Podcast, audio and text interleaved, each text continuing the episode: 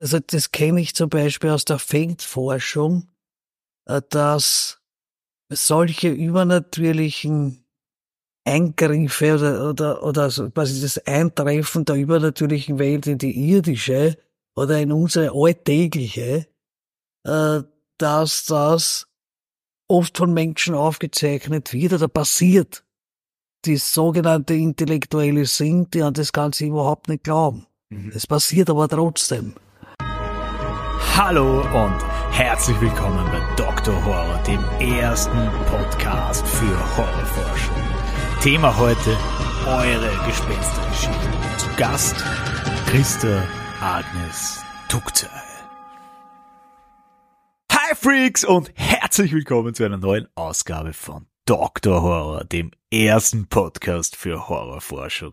Die schrägsten Stories, die trashigsten Theorien und die extremsten Erkenntnisse. Wir schauen uns gemeinsam das Genre durch die Linse der Wissenschaft an und heute wird's richtig, richtig spooky. Denn heute geht's um eure Geschichten. Und zwar nicht um irgendwelche Geschichten, sondern um eure ganz persönlichen Gespenstergeschichten. Ich habe euch ja schon vor zwei Wochen oder drei Wochen oder irgendwas, vielleicht ist das schon ein Monat, ich habe auf jeden Fall von Zeitl gefragt, ob ihr schon mal Begegnungen und Erlebnisse gehabt habt mit der anderen Dimension, mit Wesenheiten, mit jenseitigen Wesenheiten wie Gespenstern oder äh, Engeln und ihr habt wirklich ganz, ganz, ganz, ganz spannende, großartige Antworten geschickt. Also dafür wirklich danke euch, danke, dass ihr so offen seid und auch so mutig, da eure Geschichten zu teilen. Und ja, wir haben wirklich da ganz eine großartige Folge jetzt vor uns, also von Erzählungen, die wirklich ja in, durch Mark und Gebein gängen, also wirklich ganz spooky, gruselige Geschichten über Erscheinungen wie, ja, ich würde ich würd jetzt einmal sagen, Poltergeister, Totengeister und so weiter, bis hin aber zu sehr berührenden Geschichten über ja, Begegnungen mit Menschen, die schon vorausgegangen sind auf die andere Seite und Begegnungen mit Wesen wie Schutzengeln und so weiter. Also bleibt's da wirklich bis zum Schluss dran, weil ich finde, dass da wirklich jede Geschichte es wert ist, gehört zu werden. Und was wir halt machen werden, ist, wir werden uns eure Geschichten gemeinsam mit der Gespensterexpertin im deutschen Raum, Frau Dr. Christa Agnes Tugzei gemeinsam anschauen und analysieren, was steckt hinter dem Spuk. Und dann im Weiteren natürlich auch schauen, was macht man, wenn man von so einem Spuk betroffen ist, wie kann man sich in so einer Situation verhalten, wie kann man weiter vorgehen. Ja, und bevor es losgeht, wer von euch vorher, bevor er da jetzt einsteigt mit den Geschichten, noch mehr erfahren will, zum Thema Gespenster. Um was geht's da eigentlich? Wieso brauchen wir Gespenster und was sind so die verschiedenen Typen von Gespenster? Dem sei die letzte Folge wärmstens ans Herz gelegt. Auch da war schon die Frau Dr. Christa Agnes Tuckze bei mir zu Gast. Und wir haben gemeinsam geschaut, was, ja, was hinter dem Laken steckt. und ja, die letzte Folge bietet, glaube ich, wirklich eine fundierte Basis auch zum Verständnis dieser Folge und ist einfach wirklich eine tolle Einführung auch allgemein ins Thema Gespenster. Also wenn ihr interessiert seid, lasst euch das nicht entgehen. Ich verlinke euch die, beziehungsweise ihr findet die einfach im Feed. Das ist die Folge vor dieser Folge. Also wenn ihr die noch nicht gehört habt und interessiert seid, horcht euch die vielleicht an, bevor ihr da jetzt reingeht. Ich glaube, das ist eine super Dramaturgie für das ganze Gespensterthema. So, jetzt schlägt's aber endgültig zwölf Geisterstunde. Wir schauen direkt rein jetzt in eure Geschichten. Bei mir zu Gast wieder Frau Dr. Christa Tuckze. Grüß Gott. Grüß Gott. Schön, dass Sie da sind. Und ja, ich würde vorschlagen, wir verlieren gar keine Zeit, sondern horchen direkt rein in die erste Geschichte. Die kommt vom Lollo und ja, hat ganz spannendes Motiv drin, nämlich diese Frau im Spiegel taucht auf und mit der hat der Lollo eben eine ganz besondere Begegnung gehabt. Horchen wir da mal eine. Ähm, das war im ehemaligen Haus, wo ich gewohnt habe, äh, seit, glaube, ich war die vierte Generation von uns, die da drinnen gewohnt hat. Und ähm, wir hatten im Vorzimmer zum, zum Schlafzimmer so einen, oder haben den immer noch einen altdeutschen Spiegel, so ein Riesentraum. Das ist 70 mal 1,40. Also wirklich riesig, der Spiegel.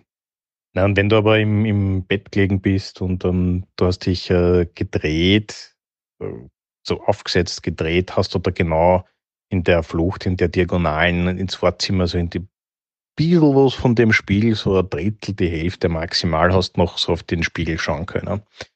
Ja, und es war so, da geschlafen natürlich und ähm, bin aufgewacht, weil, ich es in der vorigen Geschichte erwähnt, deppert geträumt und mich massiv beobachtet gefühlt und bin aufgewacht und denke mir so, hey, also irgendwie ist das jetzt komisch da, sagt mich, irgendwie habe ich zu, zu, zur Freundin geschaut, das war nichts und dann habe ich mich aufgesetzt und habe mich so beobachtet gefühlt und habe zu dem Spiegel rausgeschaut und also, wie gesagt, ich bin ein rationaler Mensch, glaube an das überhaupt nicht, ja. aber ich könnte bis heute schwören, dass da irgendwer oder irgendwas Weißes, äh, Präsenzartiges Spiegelbild schießt mich tot äh, in diesem Spiegel war. Also es ist äh, massiv unheimlich. Ich kriege bis heute noch eine Ganselhaut, wenn ich dran denke oder drüber rede. So wie jetzt wieder. Punkt, genau. Und ähm, habe dorthin gestarrt und dann haben wir gedacht, gut, also entweder da passiert jetzt was oder ich gehe hin oder ich weiß nicht. Äh. War da natürlich nichts. Äh, äh habe mich dann wieder hingelegt, habe dorthin gestarrt und ähm, ja, irgendwann war das dann wieder wie so, ja, einfach weg. Ich kann nicht anders beschreiben. Äh, war jedenfalls sehr eigenartig. Äh. Wow. Also danke dir, lieber Lolo, erstmal fürs Teilen. Und ja, ich finde eigenartig trifft schon mal sehr gut auf den Punkt. Das ist definitiv nichts, was man jetzt so alle Tage erlebt. Und ja, ich glaube, da gibt es ganz verschiedene Aspekte, die spannend sind. Einerseits dieser Spiegel, der ja immer äh, damit verbunden ist, dass wir nicht nur uns selbst eben sehen können, sondern dass wir auch was sehen können, was wir sonst nicht sehen können, der uns unter Umständen auch in eine andere Dimension sozusagen führt, der sozusagen als Portal fungieren kann zwischen den Welten. Und dann natürlich auch diese Backstory mit dem Haus, das schon ganz lang jetzt bei der Familie ist oder mit der Backstory, dass eben die Familie schon sehr lang und über Generationen hinweg in diesem Haus ist. Ja, da bin ich jetzt sehr gespannt, was Sie als Expertin dazu sagen. Denken Sie nur an Alice hinter den Spiegel. Das heißt, hinter dem Spiegel tut sich eine eigene Welt auf. Dadurch wurde es immer in einem gewissen magisch verbrennten Rahmen, also Spiegeln als ein Ort der Alterität, also des anderen, des Jenseitigen, wie auch immer. Mit unterschiedlichen Konnotationen, wie zum Beispiel eben, dass man Vampire nicht sehen kann, äh, daran auch erkennen, weil sie im Spiegel nicht erscheinen. Weil sie ja zur anderen Welt kehren, jetzt können sie da nicht sichtbar werden. In dem Fall habe ich eher den Eindruck, dass sich eben eine Frau bemerkbar macht, die unter Umständen auch eine unerlöste Seele oder so irgendwas sein könnte. Mm, das heißt, man kann eigentlich davon ausgehen, dass es schon eine besondere Person ist, die sich auf irgendeine Art und Weise bemerkbar machen wollte. Jetzt wäre vielleicht für mich nur spannend, lässt sich das herausfinden, wer sie da zeigt, beziehungsweise lässt sich das herausfinden, was die Person gewollt haben. Wenn das vier Generationen ja. sind, gibt es unter Umständen keine Bilder oder so, oder Fotografien von irgendeiner Gemälde, äh, kann es natürlich auch sein, ja. Aber so wie ich das aus eigener Familiengeschichte kenne, haben sie vielleicht vom Urgroßvater irgendein Bild, aber dann wird schon ein bisschen spärlich. Nicht? Also bei manchen Familien gibt's wahrscheinlich überhaupt keine. Es kommt auch darauf an, wann die immer dort gesessen sind. Es ist eine eingesessene Familie, die immer dort gelebt hat. Ja. Aber bei der sehr unterschiedlichen österreichischen Geschichte, also war das wahrscheinlich, manche waren vertrieben, also denken sie nur an die Sudetendeutschen oder was auch immer. Das heißt also, da kann man das dann weniger sagen als in so einem Beispiel. Ja. Das kann dann wirklich tatsächlich, also im Anschluss an diese Geschichten, dass dieser Geist im Spiegel etwas Besonderes von dem Nachkommen möchte. Haben Sie da vielleicht auch noch eine Idee, was man machen könnte, um mit dem Ganzen umzugehen oder um mit dieser Seele in Frieden zu kommen? Ja, wie gesagt, das war da äh, katholisch, gläubig, wie auch immer ist, kann er sich natürlich an den zuständigen Gemeindepfarrer wenden und mit dem das besprechen. Also wenn der äh, dann eine Seelenmesse macht, für die Familie ja. so und so, weil die war ja eh in dem ja. Haus. Also das heißt, war immer dieselben äh, Familie. Ja, perfekt, super. Also lieber Lolo, ich hoffe, du ähm, weißt, was du tun ist oder du hast zumindest einige Handlungsoptionen jetzt dazu gewonnen. Und ja, lass uns natürlich gern wissen, wenn du herausgefunden hast, wer sie da gezeigt hat. Und ich würde vorschlagen, wir schauen gleich weiter zur nächsten Geschichte. Die kommt von der Karin und die hat ein ganz besonderes Erlebnis gehabt, eine ganz besondere Begegnung gemeinsam mit ihrem Mann. Horchen wir da mal rein. Ja, also der Armin und die sind vor circa einem Jahr, es war im August genau ein Jahr, auf der Couch gelegen und dann hat der Primar angerufen und hat halt nicht so tolle Nachrichten gebraucht. Und der Armin hat sich aber sehr gut gefühlt. Und, und dann äh, sind wir auf die Terrassen ausgegangen. Wir haben jetzt schon ein bisschen Wein getrunken, muss ich auch sagen, aber nicht viel. Und ich schwöre euch, dass ich äh, hinterm Armen einen, einen Engel gesehen habe, einen großen, einen riesengroßen, wirklich, ich schwör's euch. Und der hat seine Flügel um ihren äh, umgehabt.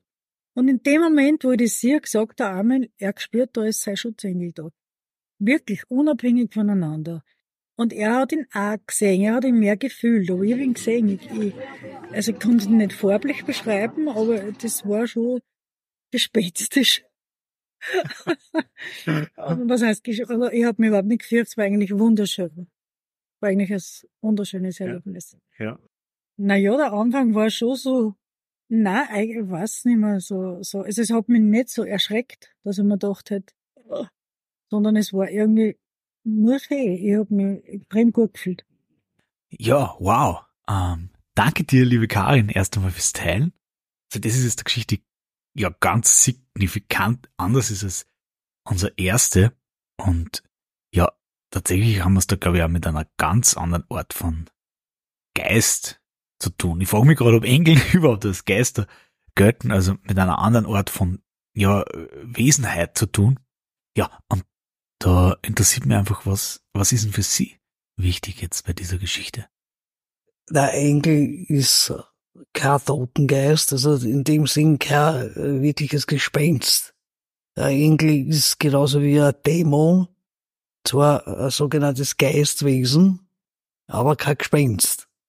Das heißt, heutzutage ist es das sogenannte Engelglauben, also vor allem in der esoterischen Szene, äh, sehr verbreitet. Wir kennen das ja natürlich selbstverständlich auch unter dem Begriff Schutzengel. Also, dass wir uns vorgestellt haben, dass jeder Mensch einen persönlichen Schutzengel hat, deswegen auch diese Medaille, die wir als Kinder da auch getragen haben. Das war für sich auch schon eine heidnische Vorstellung, vor allem im skandinavischen Raum. Also, dass da die sogenannte Flügeljahr dem Menschen gefolgt ist und ihn beschützt hat auch und dass es Vögel ausgegeben hat, die die ganze Familie gehört. Man hat die aber nur dann gesehen vor dem Tod. Das heißt, die hat man normalerweise nicht so wie ein anderes Gespenst, das natürlich eine ganz andere Intention hatte als ein Schutzgeist oder ein Engel, vor dem Tod gesehen. Das heißt jetzt nicht, dass die ähm, Berichterstatterin über die Engelerscheinungen, dass die jetzt äh, vom Tod bedroht wird oder so, sondern meiner Ansicht nach ist das auch, wie soll man sagen, eine gewisse Vermischung zwischen Engelglauben und Gespensterglauben, dass ich das sehen kann. Also ich würde es weniger als Engel einschätzen als als Gespenst. ja, also irgendwo zwischen den Welten sozusagen. Und was ich, also jetzt spannend finde, ist in Bezug aufs Handlungsanweisung, braucht man da wahrscheinlich keine geben. Also wenn man so ein Wesen an seiner Seite oder so ein tolles Erlebnis hat, wie die Karin da mit ihrem Mann, dem Armin, da ist es kein weiterer Handlungsbedarf gegeben, ist so meine Einschätzung. Was, was würden Sie denn raten? Der Schutzgeist Ja, ist aber was Wichtiges. da kann man sich befreien, dass Ja. man, dass man den dabei Ja. hat. Ja. Also ich hab schon die Vorstellung auch, also dass es natürlich benevolente Totengeister gibt, die unter Umständen noch in irgendwelche Wohnungen oder Häuser vorhanden sind und diesejenige Familie durchaus äh, behilflich beschützen und so weiter. Also das ist ja durchaus eine Vorstellung, die sehr tröstlich sein kann, wenn man sich dann denkt, man ist mit seinem Schicksal jetzt nicht wirklich ganz allein, sondern es gibt da irgendwelche Geistwesen, die, die, an die kann man sich wenden und die wirken ein oder die tun etwas für einen. Äh, eine schöne Vorstellung, wofür man sich wahrscheinlich nicht einmal besonders genieren sollte, sondern es hat was Positives. Ja, also ich finde auch, das klingt ganz großartig und ja, liebe Karin, lieber Armin, also euch wünsche ich dann einfach von ganzem Herzen, dass ihr weiter so gut beschützt bleibt. Und ich würde vorschlagen, wir horchen uns jetzt gleich die nächste Geschichte an. Und die kommt von der Julia und da wird's jetzt richtig animalisch sozusagen. Also da haben wir auch wieder eine andere Variante von Geist, beziehungsweise auch da wieder die Frage, kann man das Geist nennen? Auf jeden Fall, aber geht's da auch wieder um die Begegnung oder die Wiederbegegnung, das Wiedersehen mit einer ganz besonderen Person aus dem Jenseits. Horchen wir da einfach mal eine. Also letztes Jahr im Sommer ist meine Tante verstorben. Nach langer, schwerer Krankheit war überhaupt nicht unerwartet, aber natürlich trotzdem ein Verlust. Und sie ist im Sommer verstorben und ich kann mich erinnern, wir haben dann zwei, dreimal eigentlich so ein bisschen einschneidende Situationen gehabt, sage ich einmal. Weil einmal war es so, dass wir kurz darauf bei meinen Eltern im Garten irgendeine Familienfeier gehabt haben, wo sie normalerweise natürlich immer dabei gewesen wäre, aber halt dann nimmer war. Und an dem sonnigen Nachmittag im Garten war aber die ganze Zeit im Garten von den Eltern irgend so ein gelber Falter, ein gelber Schmetterling die ganze Zeit da, ja. Und generell hat man ja Schmetterlinge, sieht man ja generell schon nimmer wirklich oft und dann auch schon gar nicht, wenn jetzt einer mal präsent ist, ist er ja gar nicht jetzt durchgehend da, sage ich einmal, ne. Und es war auch kein grauer Falter, den man ständig und andauernd sieht, sondern halt irgendein gelber, ganz spezieller, besonderer. Ich wollte noch googeln, um zu sagen, was es für einer ist. Ich finde ihn jetzt nicht eindeutig, aber wie gesagt, das war schon irgendein ziemlich special Schmetterling, special Falter.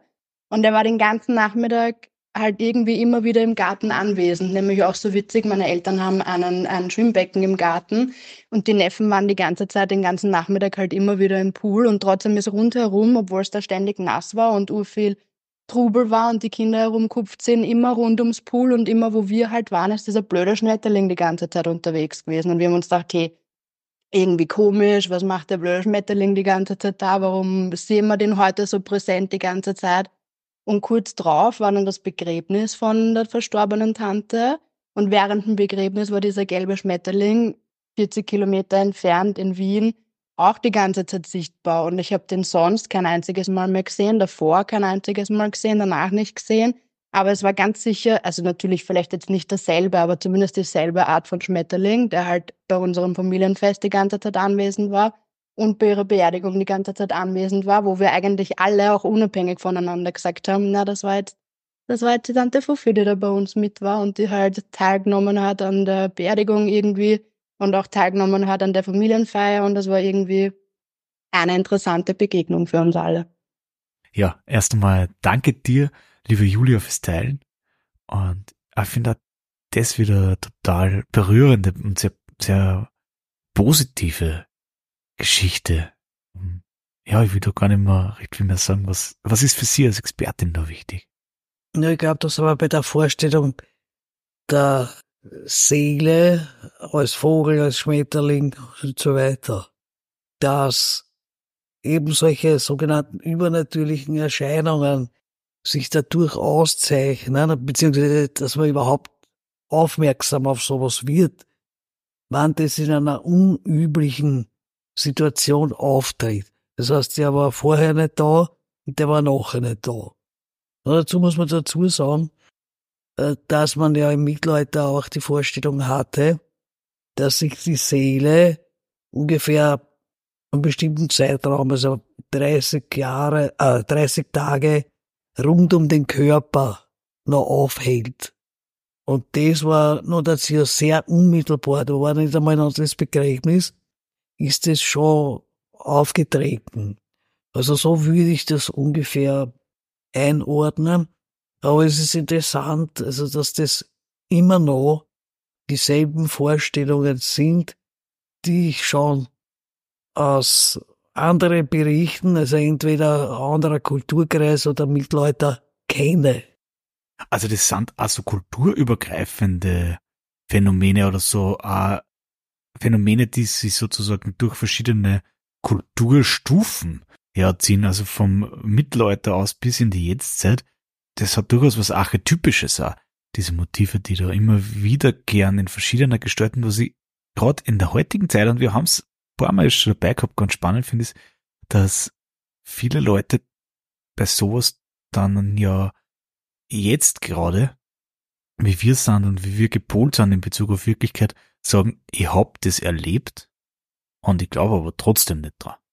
Naja, das, das hat damit, also das kenne ich zum Beispiel aus der Feldforschung, äh, dass solche übernatürlichen Eingriffe oder, oder, oder quasi das Eintreffen der übernatürlichen Welt in die irdische oder in unsere alltägliche, äh, dass das oft von Menschen aufgezeichnet wird oder passiert, die sogenannte Intellektuelle sind, die an das Ganze überhaupt nicht glauben. Mhm. Es passiert aber trotzdem. Und eine äh, Kollegin von mir, eben eine Angehörige der sogenannten Udmurten, das ist ein sibirischer äh, Stamm, äh, der heidnisch ist und, wie soll man sagen, ganz einfach an solche Geistererscheinungen in diesem Weltbild äh, sehr stark verankert sind. Aber die modernen Udmurten äh, fühlen sich da, haben eine sogenannte, wie soll man sagen, eine sogenannte Geisterscham vielleicht schon und denken sie, ihnen passiert es nicht und sie glauben eh nicht dran. Und da passiert es aber genau denen. Und die gesagt, also sie beobachtet diese Geschichten schon seit ihrer Feldforschung. Vor 30 Jahren hat es schon begonnen, es, es gleichen sich diese Geschichten. Also das hat nichts damit zu tun, ob ich an diese Phänomene jetzt glaube oder nicht. Wann die passieren, dann passieren die. Ah, das finde ich total spannend. Ich muss sagen, ja, gerade in unserem Kulturkreis scheint es auch sehr weit verbreitet zu sein. Ich habe ja sehr viel gesprochen auch mit den Menschen, die ihre Geschichten geteilt haben für diesen Podcast und die sie ja da jetzt da für uns zur Verfügung gestellt haben, ihre Geschichten, um vielleicht selber mehr darüber zu erfahren, was jetzt wirklich hinter dem steckt, was sie erlebt haben, dass es da tatsächlich sehr oft zu einer Abgrenzung kommt oder zu einer bestimmten Abgrenzung, die tatsächlich ja nach innen und nach außen passieren kann. Weil einerseits ist es ja ein ein Mechanismus der Dissoziation, wenn ich sage, ich habe das erlebt, ich kann das bezeugen, ich kann darüber berichten und gleichzeitig glaube ich nicht dran. Also da gibt's ja dann, das geht sich ja nicht aus miteinander. also da gibt's dann offenbar zwei Teile, ja, in einer Person, die da irgendwie, ja, noch nicht fertig verhandelt haben, würde ich jetzt einmal sagen. Also da ist ja äh, irgendwas nicht ganz im Lot oder das ist es nicht ganz im Balance, was einfach Realitätswahrnehmung und so weiter betrifft oder in was für einer Realität leben wir überhaupt. Und dann gibt's aber auch noch, und das scheint mir wirklich noch öfter fast das Thema zu sein, dass Menschen eben, ja, bei diesem Thema doch auch mit Scham zum Teil zum Kämpfen haben, im Sinne von, und das ist durchaus berechtigt. Also, nicht im Sinne von, ich, ich schäme mich mit mir selbst, sondern im Sinne von, was passiert denn, wenn ich mich oute als jemand, der so Erfahrung gemacht hat? Also im Sinne von, kann es dann sein, dass andere mich verurteilen, mich womöglich für verrückt halten? Was, was ist denn die Konsequenz davon, solche Erfahrungen wirklich auch zu teilen? Ja, ganz sicher. Weil, weil dann so quasi die, also nicht nur die Scientific Community, sondern so quasi die, die Peers, also die, die Kollegen, sagen werden, naja, die ist schon ganz esoterisch, mit der kannst du überhaupt nichts mehr anfangen, das ist ja nur mehr eigenartig und, und, und, und so weiter, ja. Also ich, ich kenne das natürlich, weil eben, wie ich solche Geschichten gesammelt habe, nur Träume von Verstorbenen, war schon die Hemmung da. ja, also das deckt sich total mit dem, was ich da aufgehört habe. Also, dass tatsächlich das nicht risikolos sozusagen geteilt werden kann, sondern dass da eben tatsächlich Gefahr besteht, dass man dann einfach verurteilt wird. Also verurteilt weniger, aber, aber äh, es, es gehört anscheinend der, der Grusel zwar zum Mainstream und ver verkleidet sich vielleicht zu Halloween oder macht sonst irgendwas und schaut sich ein paar Horrorfilme an, aber wenn einem selber solche Geschichten passieren, was ja oft der Fall ist, dann entweder erzählt man es gar nicht oder nur sehr guten Freunden, wo man weiß, von denen wird man jetzt nicht schief angeschaut, sondern die denken sich, ja, das ist eher so eine vernünftige Person, die wird es schon nicht erfunden haben. Mhm. Ja, also das finde ich ganz spannend, dass es nach wie vor wirklich so ein Thema ist. Und umso schöner finde ich, dass ihr euch wirklich da getraut habt, diesen Schritt zu machen und mit euren Geschichten ähm, auf euch zuzukommen und mit euren Geschichten da einfach Teil äh, von dieser Episode zu sein. Und ich würde vorschlagen, wir gehen ein kleines Grande Finale. Wir haben da zwar wirklich sehr, sehr, sehr spannende Exemplare. Und ja, ich würde vorschlagen, horchen wir einfach einmal in die nächste Geschichte eine, die kommt von Mani. Und das ist wirklich für mich eine klassische Spukgeschichte mit allem, was dazugehört. Starten wir da einfach mal rein.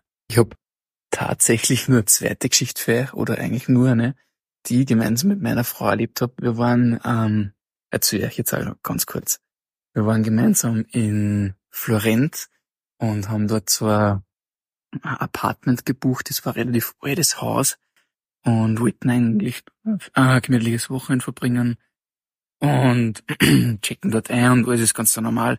Und du hast irgendwie so im Erdgeschoss also ein bisschen Küche und eine Couch und dann einen Wohnbereich gehabt und der Schlafbereich war dann so in so einem Halbstock oben quasi, also mal so ungefähr so eine Wendeltreppe, einmal gerade und einmal abbiegen, weiß nicht, ob du das jetzt vorstellen kannst, so im rechten Winkel nach oben.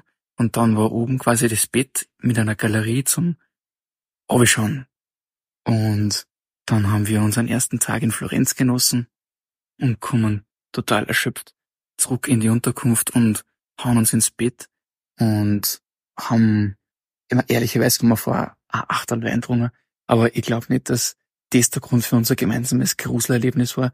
Wir sind dann äh, im Bett gelegen und wir haben glaubt, irgendwer bricht ein, haben unten komische Geräusche vernommen, haben irgendwie uns einbild Schritte zu und sind abgeguckt und haben sofort das Licht auftrat und haben aufgeschaut und es war nichts da. Also man hat von oben direkt gesehen, es war irgendwie nichts zu erkennen. Ich bin runtergegangen, Magda ist mitgegangen, haben geschaut, was, was ist da, und es war einfach nichts.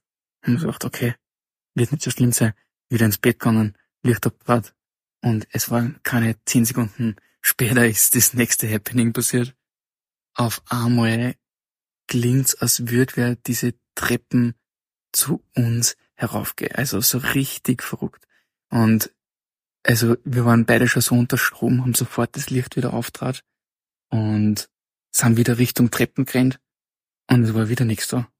Und wir waren beide so, wir haben uns angeschaut und gesagt, es passiert nicht wirklich. Aber es ist passiert, weil meine Frau steht neben mir. Kannst du bestätigen, dass das war? Ja, so was. ja, so was, sagt Und sie ist immer nur traumatisiert. Und wir haben dann das irgendwie ein bisschen ins Lächerliche gezogen und haben so gesagt, ja, na, äh, Poltergeist und lass uns doch in Ruhe und hihi hahu. Und ab einmal hat's einen Duscher gemacht, wie wenn irgendwie so ein ganzes Klavier vor der Deckenrichtung Boden prallen würde. Also was auch immer war scheinbar total angefressen auf uns, dass wir da jetzt das Ding so äh, lächerlich gemacht haben. Und wir haben uns dann entschuldigt, dass wir wirklich gesagt, es tut uns so leid, dass, dass wir da jetzt, dass wir die beleidigt haben, bitte lass uns in Ruhe. Und ähm, das war aber noch nicht das Ende. Genau, habe ich jetzt vergessen. wir liegen dann wieder im Bett. Also es sind immer, immer zwischen dem Licht aufdrehen und abdrehen, waren sicher 10 bis 15 Minuten totale Panik und äh, Angst, Schweiß und also wir waren nicht bei uns, wir haben uns immer wieder richtig gegenseitig überholen müssen. Und irgendwann haben wir es dann wieder geschafft und sind wir wieder clean. Und das war so ein Eisenbett, also so ganz, ganz, ganz alt. Und auf einmal hat so im Bett zum, zum Klappern angefangen. Also wir haben uns nicht bewegt und du hast auf einmal so gehört, so zum Beispiel so. Und ich sag zu Magda, hörst weil ich mir schon nicht mehr sicher war, ob das jetzt wirklich passiert oder ob ich mir's einbildet. Und sie, ja, ich höre das auch. Und dann war wieder Ruhe. Und auf einmal hat's wieder angefangen. Und es war so irre. Das ist die ganze Nacht so dahingegangen. Und ähm, wir haben dann beschlossen, wir wollen dann nicht mehr schlafen. Und haben dann abgehauen und sind nach Pisa gefahren und dann hat uns das Ding, was auch immer, das war Gott sei Dank nicht verfolgt. Aber es war eine gemeinsame, richtig arge Erfahrung. Wow. Also danke dir erstmal, Mani, fürs Teilen und ja, das ist schon richtig, richtig spooky, was, was da passiert ist. Das ist, glaube ich, jetzt auch wieder ganz ein anderer Ort von Geist, dass wir sie bisher vielleicht gehabt haben. Auch insofern, als, dass es da so erscheint, dass der Geist jetzt nicht zur Familie kehrt oder nicht unbedingt eben zu den betreffenden Personen kehrt, sondern tatsächlich eher an ein Haus gebunden ist. Ja, also da interessiert mich natürlich jetzt brennend, wie Sie diese Geschichte und vor allem diesen Geist einordnen. Also das hört sich tatsächlich nach Poltergeist an. Also haben diese Klopfgeräusche und dass da irgendwas, also quasi am, Boden fällt und so wie ein Klavier oder was auch immer. Und diese Berichte von Häusern, wo so etwas passiert, gibt seit der Antike, sind auch von antiken Schriftstellern äh, beschrieben worden und ziehen sich bis heute. Eben genau solche Berichte, wo Menschen so etwas erlebt haben. Und dann kann ich sehr gut verstehen, dass sie dann die woanders hinbegeben haben. Also wie wir zuerst da gesprochen haben, gibt es anscheinend Tote, die wollen nicht, also dass die, die Lebenden in ihrem Bereich sich breit machen, eindringen und wehren sich. Also das ist auch wirklich ein, ein klassisches Poltergeist-Phänomen. Wahnsinn. Also so ein, ein echter Klassiker unter den Geistern. Und ich glaube gerade in so einem Fall ist wieder extrem spannend. Was kann man da tun? Was kann ich da tun, wenn ich mit so einem Poltergeist konfrontiert bin? Was man da unbedingt machen kann, also die, die haben das natürlich immer wieder probiert, eben mit Räucherungen, Exorzismen, also mit, mit allem Möglichen.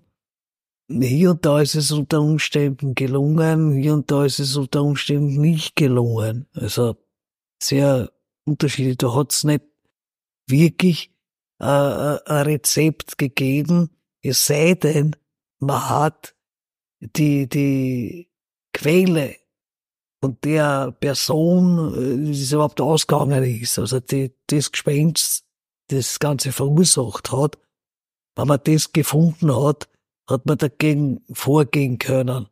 Aber es nicht gefunden hat, hat man ganz einfach das Haus gemieden. Aber was wäre dann in so einem Fall eine mögliche Quelle?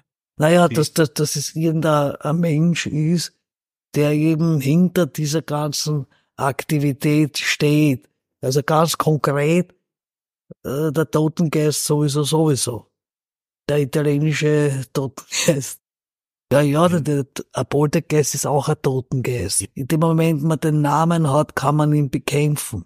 Hat man den Namen nicht, deshalb immer bei den Dämonenbeschwörungen, in dem Moment man den Namen weiß, bei den Engeln weiß man den Namen, bei den Dämonen weiß man es nicht. Deswegen die, die biblische Geschichte, wo der sagt, wie ist der Name? Der sagt, mein Name ist Legion. Das heißt, es gibt viele. Es gibt nur gewisse äh, Dämonennamen, die bekannt sind, aber es gibt wahrscheinlich äh, so viele andere, die wir nicht wissen. Das ist eigentlich wie die Geschichte mit dem Rumpelstilzchen. Wenn wir den Namen wissen, haben wir Gewalt über das Wesen. ach, das finde ich total spannend und ja, also um eine kleine Brücke jetzt zu schlagen, um woanders hin, das erinnert mich ja wirklich so an therapeutische Verfahren, wo es ja auch oft darum geht, den Dingen einen Namen zu geben, seien es jetzt innere Anteile oder Probleme, was auch immer. Aber alleine in diesem Benennen steckt oft schon so eine große Kraft oder das Benennen ist der erste Schritt, um ja das zu verwandeln oder da zumindest die Kontrolle drüber wieder zu gewinnen. Benennen ist ja, ja. keiner. Ja. Also das ist zwar Ja. die, die Psychologie, aber das ist natürlich ein Das sehr altes Prinzip. Ja. Und wenn man gerade auf Urlaub ist, dann kann man natürlich ja einfach weiterfahren, so wie es der Mani gemacht hat. Ja. Ja. Ja, Also, ah, was hätten die, die Gut haben gut nichts gelöst, anderes machen können als, als gehen. ja. Weil es ist schon meiner Ansicht nach, müsste man da nachschauen, ob da nicht andere Gäste ähnliche Erlebnisse gehabt haben. Das müsste man natürlich herausfinden. Ja. Das da gibt's ja immer diese Reviews. Das ist wahrscheinlich, das waren Ja, wahrscheinlich ja, dann keine ja, fünf ja, Sterne. natürlich. Da müsste man, schauen, ob da ja eh irgendwelche Ja. Urteile, Leserbriefe, was immer. Das wäre natürlich spannend. Das, das wäre wär insofern äh, schon interessant, ob da andere an. Leute auch was äh, gesehen haben. Mhm. Also, da haben wir jetzt auch noch was offen. Lieber Mani, wir werden dem gemeinsam auf den Grund gehen, würde ich vorschlagen. Und ähm, es wäre doch gelacht, wenn ihr da tatsächlich die einzigen gewesen wärt, die da so bespukt worden sind in Bella Italia. Ja, aber das werden wir auf jeden Fall heute nimmer klären. Was wir allerdings noch klären werden, ist die letzte unserer Geschichten. Und auch die ist richtig, richtig spannend und bringt nochmal so ein neues ja, Sujet auf den Plan, das ja wirklich auch ein Klassiker ist, auch in der Horrorliteratur, im Horrorfilm, nämlich das Sujet des Spukhauses. Der Georg hat mir da berichtet. Horchen wir mal ein. Wir haben in unserer Stadt eine Villa gehabt, das ist ein ganzes Villenviertel, das so in 150 Jahren vergangen aufgebaut worden ist, auf, dem- auf dem grünen Acker, auf Sümpfen. Und da gibt es eine Villa dazwischen, die immer schon verfallen war, wo keiner gewusst hat, wer die gebaut hat, die ganz komplett verfallen war, verwildert war, dort eine Frau drin gewohnt, die niemand jemals gesehen hat. Du hast nur Lichter gesehen, wenn du in der Nacht vorbeigegangen bist, im Winter, vor allem wenn es früh dunkel geworden ist, hast du so Schatten vorbei. Da waren so ganz kühle, nur so Tuipirnen sind runtergehängt und hat mit mindestens 20, eher Richtung 50, 60 Katzen zusammen gewohnt. Das ist jahrzehntelang gegangen. Da hat keiner gewusst, wem das gehört, wer die Frau ist, was da abgeht. Aber du hast immer, immer so ganz komische, wo du vorbeigegangen bist, hat wirklich Angst direkt. Und das ist, da ist jedem Kind so gegangen. Je, wenn du mit Erwachsenen hast, mit dem Nachbar als Kind gefragt hast, wen gehört das, wer ist das? So, ah, da, das was du wechseln als Thema quasi, das war wirklich ganz, ganz gut für jeden. Und dann irgendwann ist sie, war sie nicht mehr da. Nach, oder da war ich schon längst erwachsen, nicht mehr in Wien, äh, nicht mehr in, nicht in der Stadt, aber schon in Wien gewohnt. Und dann haben es andere Leute gekauft, wollten das, weil es eine tolle Villa ist, in bester Lage, wollten die renovieren. Denen, da ist auf einmal, sind wirklich Leute aus der Familie gestorben, aus ganz unterschiedlichen Gründen. Äh, Unfälle passiert auf der Baustelle, da ist nie was weitergegangen auf der Baustelle, dann haben die das wieder verkauft. Dann die nächste reiche Familie, die haben das wieder weiter probiert, wieder zu renovieren, nichts gegangen, ganz, die, die, die Firma ist in den Kurs gegangen, alles mögliche Orgel passiert. Und jetzt ist mittlerweile die dritte Firma, die das, und da geht auch seit fünf Jahren nichts weiter. Das ist noch immer gleich verfallen. Das ist das Gefühl, da werden Millionen reingesteckt und irgendwann lastet der Flug drauf. Es ist echt so, so ein verhextes Haus. Also es, es stimmt auf jeden Fall, dass das gibt, so das nächste Urteil.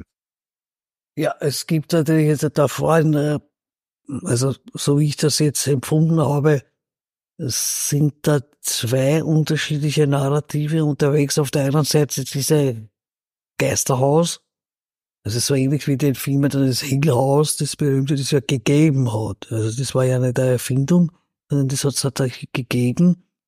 Und auf der anderen Seite hat er ja erwähnt, dass es quasi wie ein Fluch gewesen ist.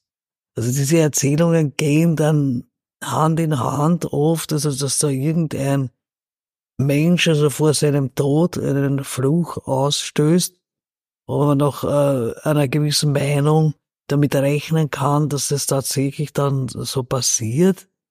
Und dieses Haus dann eben von diesem, wenn der dann gestorben ist, ein Totengeist wird und dann das Ganze so exekutiert, dass das Haus gegenüber den Lebenden feindlich eingestellt ist und man sogar den Eindruck hat, als wollte das Haus selber äh, die Menschen vertreiben. Es ist natürlich der Totengeist, der die Menschen vertreiben will, aber man nimmt dann das ganze Haus quasi als, als, als etwas, das fast lebendig organisch ist und gegen die Lebenden vorgeht, kämpft, denen alles Mögliche antut. Und genau dieses Motiv, das auch schon relativ alt ist, hat man ja als Sujet, also für die Horrorfilme, sehr gern genommen und die auch immer verbunden mit einem Art Forschergremium, das sich in diesem Haus da ansiedelt. Und der Herr Psychologe das Ganze dann irgendwie mal erklärt und irgendjemand von dieser Gruppe wird dann in den Bann dieses Hauses gezogen und so quasi wandert dann mit dem Haus in die andere Welt hinein. Das heißt, er wird dann tatsächlich hineingezogen. Das heißt nicht, dass das bei dem da jetzt äh, passiert oder passieren wird, weil er offenbar das Haus eh nicht kauft oder nehmen will. ja, also äh, ich glaube auf, auf keinen Fall, dass der Georg da das noch Interesse hat, nachdem was er da alles beobachtet hat. Also Georg, ähm, falls du das hörst, ja, ka kauft er das Haus nicht.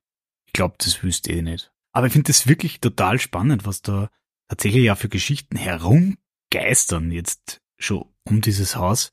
Jetzt vielleicht ein Gedanke, da im Anschluss, ich, ich schreibe da gerade ein Kapitel drüber für Metis und da geht es tatsächlich darum, dass das Haus oft auch als eine Art Traumakörper, also Trauma jetzt als psychologischer Begriff agiert. Also da werden Energien ähm, gespeichert, ähnlich wie sie ja im menschlichen Körper gespeichert werden, die dann sagen, immer wieder reaktiviert werden und die dann ja in sozusagen störend sie in der Gegenwart entfalten. Störend ist wirklich, ist es einmal gelinde gesagt, ne?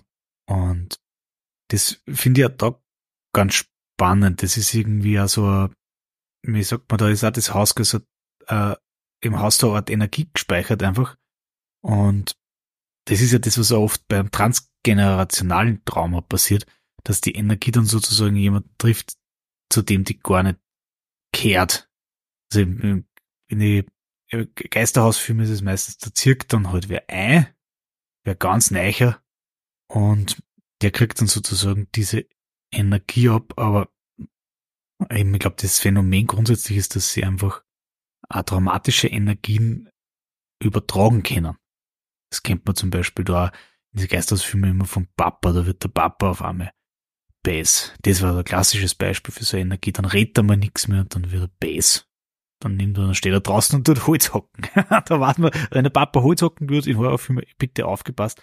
Und das ist spannend, weil da merkt man wirklich, also wie diese Energien dann auch übertragen werden können. Also, da diese Idee, dass ich sage, ich bin da betroffen von Energie, die gleichzeitig zu mir gehört, die ist irgendwo gespeichert im Feld und dann gleichzeitig sozusagen wird die aber auch wieder neu in mir inskribiert. Also dieses Trauma, diese traumatische Erfahrung, eben wie man so da hört, dass man sagt, na, da ist es jedem schlecht gegangen, der in diesem Haus gewohnt hat. Also das ist ganz spannend, das ist vielleicht auch wirklich so ein ganz grundlegender Mechanismus, der dann hinter solchen, ich würde es gar nicht sagen Narrativen, sondern hinter tatsächlich solchen Ereignissen steckt. Und sei es, dass sich das nur so manifestiert, dass da halt gar nichts mehr weitergeht. Gibt's natürlich, sehen wir jedes Mal im Fusch am Bau, nicht? ja. Aber in dem Fall gehört es wahrscheinlich wirklich zu dieser Erzähltradition der verfluchten Geisterhäuser. Also die eben auf irgendeinen zurückgehen, der da irgendwas nicht erledigt hat, was wir vorher besprochen haben, und dadurch da umgehen muss. Wie dann so ein Haus erlöst werden könnte, Man könnte natürlich auch wieder probieren mit Exorzismen und sehen, was weiß ich, also sowas. Wenn wir wissen würden, wer war der ursprüngliche, also wer hat diesen Fluch ausgestoßen? Wer hat sich da daneben benommen oder hat Schulden angehäuft oder hat irgendwas begangen, dass er da als Geist agieren muss, aber das Wissen, da können wir unter Umständen darauf reagieren. Also, ja, auf jeden Fall würde ich sagen, Augen auf beim Hauskauf. Das kann man lernen aus diversen Gespensterfilmen. ja. Im, im, Im Idealfall. Ja, Ja. ja. äh, Ich meine, das hat auch schon, das ist mir selber schon passiert, dass ich in einem Haus in Innsbruck übernachtet habe. Das war so ein kleiner Raum. Und die Studenten, bei denen ich da gewohnt habe, es war so eine WG, die haben mir erklärt, sie haben nur dieses Zimmer mehr frei. Und an und für sich ähm, hat eine alte Frau gewohnt und die äh, zeigt sich hier und da als Geist. Wenn mir das nichts ausmacht, dann kann ich mir dieses Zimmer nehmen. Und das habe ich auch gemacht. Ne? Und mir ist der Geist eben nicht erschienen. Warum? Keine Ahnung. Auf jeden Fall, ich habe mich auch nicht davor äh, gefürchtet, weil ich mir gedacht, naja, wenn der Geist erscheint, was wird er schon machen? Ne? ja, also habe ich da noch eine Frage. Also habe ich da noch einen Gedanken. Ist es vielleicht auch so, dass ich die Geist einfach akzeptiere, wenn ich sage, ja, das passt aber jetzt, wenn du da bist, dass er dann auch ruhig wird? Also, das kennt man vielleicht aus dem Umgang mit, ich wollte jetzt sagen Kinder, das kennt man vielleicht aus dem Umgang mit Menschen.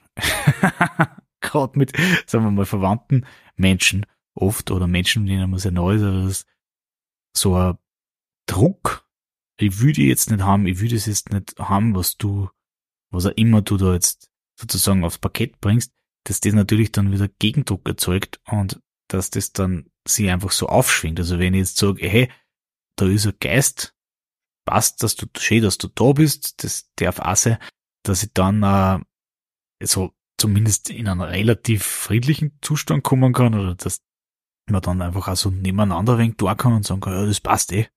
Er macht sie vielleicht hier oder durch Geräusche bemerkbar, aber das macht ja nix.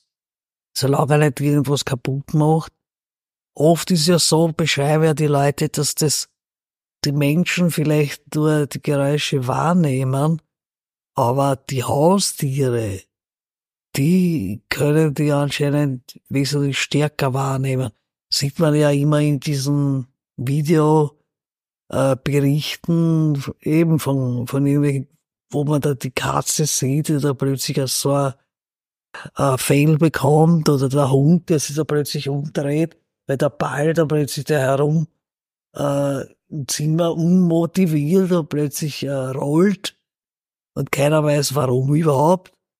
Ja, also das heißt also, man kann sich mit den Geistern manchmal arrangieren. Das ist spannend mit den Hunden, da habe ich mit der, in einem Gespräch haben festgestellt, das ist immer, die Hunde kommen immer als erstes, dann kommen die Frauen, die check's dann schon, was passiert, und die Männer sitzen immer noch, die sitzen einfach bei einem Bier, meistens. die checken's nie. also da gibt's, gibt's eine ganz eine eigene Chronologie, die aber tatsächlich eigentlich in allen Filmen genau, ganz genau eingehalten wird. Und Naja, die dass das Katzen natürlich dass auch. da was dran zu sein die scheint. ja. Katzen auch. Also nicht nur die Hunde, sondern die Katzen ja. sind auch angeblich, also zumindest hat man das so eingeschätzt. Und ich hatte ja zwei Katzen, die haben manchmal, also die, die hören immens gut, im Unterschied zu mir, hat die mir immens gut gehört. Also die haben schon zehn Minuten vorher gewusst, jetzt kommt der oder der oder die oder die nach Hause. Ja, da habe ich noch lang nicht den Schlüssel gehört oder die Klingel oder was immer. Habe die das schon gewusst und sind schon vorausgerannt. Ob das jetzt in einem Haus war, in einer Wohnung, das ist ganz egal. Also die haben das immer schon gehört. Jetzt stellen Sie sich einmal vor, die, die hören dann irgendwelche Geister.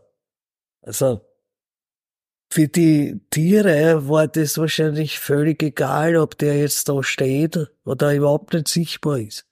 Weil die haben ganz einfach vorgenommen.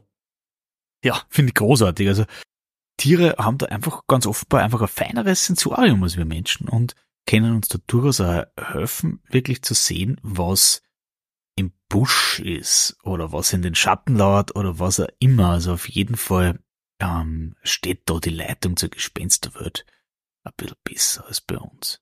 Und damit, glaube ich, sind wir jetzt auch schon durch, weil wir haben jetzt tatsächlich alle Geschichten durchanalysiert, haben jetzt, finde ich, danach wirklich nur ein paar schöne Themen angesprochen, die, glaube ich, ja einfach da noch dazugehören jetzt zu diesem Gespenster-Erlebniskomplex. Und ja, ich glaube, eins haben wir wirklich gelernt heute, nämlich, dass man sich vor Gespenstern nicht zu fürchten braucht. Also, für mich jetzt so die große Conclusio ist, dass man tatsächlich da immer, fast immer den Fall hat, dass jemand auf irgendeine Art und Weise kommuniziert. Also Geister sind nicht nur furchtbar, sondern kommunizieren mit uns, sei es jetzt, dass sich da jemand noch mal meldet, nachdem er gerade auf die andere Seite gewechselt ist, sei es, dass heute jemand gerade recht wütend ist, weil er vielleicht selber einen Scheiß baut hat und sagt, jetzt lasst's mir alle in Ruhe, schleicht euch, du Poltergeist sei es, dass da irgendwo einfach Energie noch nicht freigesetzt ist, wie eben in diesen Trauma-Body Geisterhäusern, aber tatsächlich ist es nicht was, was uns, ja, unbedingt Angst machen braucht, sondern tatsächlich ist es was, was uns einfach aufzeigt, okay, da ist noch was, was noch nicht gelöst ist. Und ja, gerade wenn wir dann so, ah, so schöne Erlebnisse nochmal zurückdenken können, diese tollen Geschichten über den Engel bei der Karin oder eben über die, die Begegnung mit dem Schmetterling bei der Julia, dann gibt's da natürlich ja ganz, ganz viel Sachen auch, wo wir gar nicht hinter die Furcht blicken müssen, sondern wo einfach gleich deutlich wird, was für tolle Funktionen auch solche, ja, nennen wir es einmal einfach Erscheinungen da für uns haben können. Ja, also für mich war das echt eine der absolut geilsten Dr. Horror Folgen. Bis jetzt, ich hab mega viel gelernt, ich hab's einfach so spannend gefunden und hab's so schön gefunden, dass ihr diese Geschichten auch mit uns geteilt habt. Also besser geht's nicht. Wer wirklich mehr wissen will zum Thema Gespenster, dem sei noch einmal die Gespensterfolge von mir und Frau Dr. Christa Agnes Tuckze ans Herz gelegt. Die findet sie einfach bei mir im Feed, die hängt sich auch unten an. Und ja, wer wirklich ganz tief eintauchen will in diese Materie, es gibt wirklich ein tolles Buch von Christa Agnes Tuckze zu dem Thema, das ist im Marix Verlag erschienen. Das hänge ich euch auch unten an, plus noch ein paar weitere Literaturempfehlungen. Zusätzlich, wer jetzt in Wien und Gegend unterwegs ist, Frau Christa Agnes Tuckze haltet auch oft Vorträge.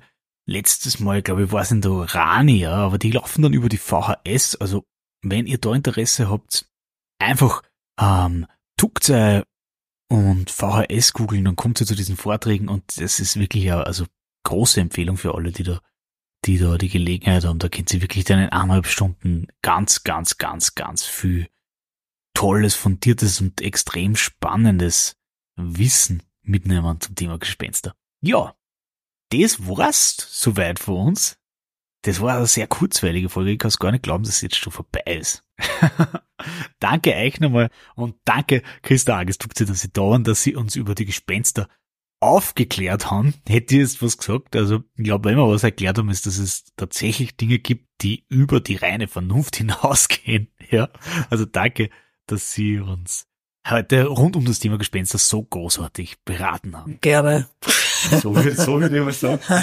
Ja, und damit bleibt mir tatsächlich jetzt nichts mehr zu sagen, außer eines. Habt alle miteinander eine geile Zeit. Good Friday. Good night. Euer Doktor Horror.